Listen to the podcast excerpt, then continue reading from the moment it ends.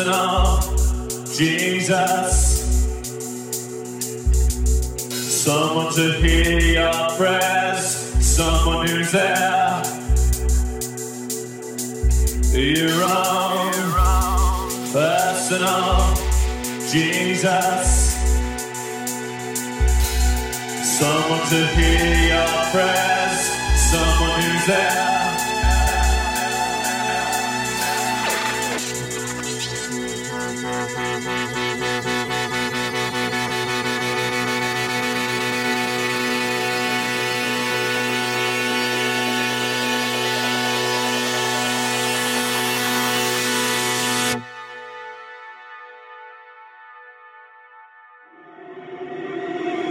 reach touch faith.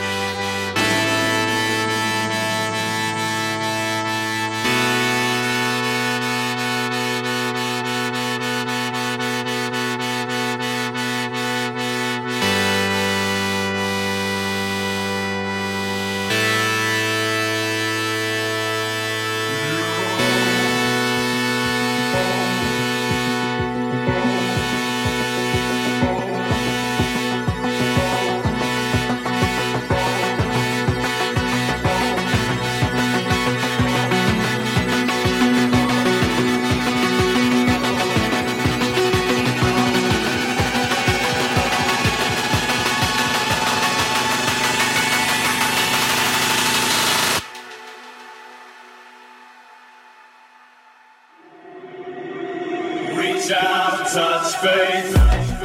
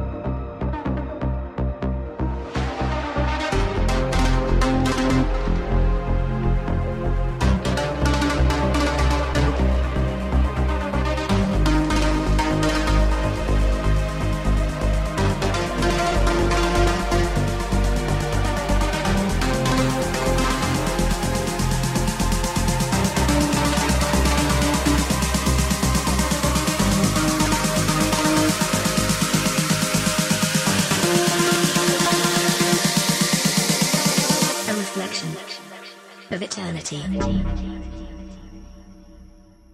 bond forever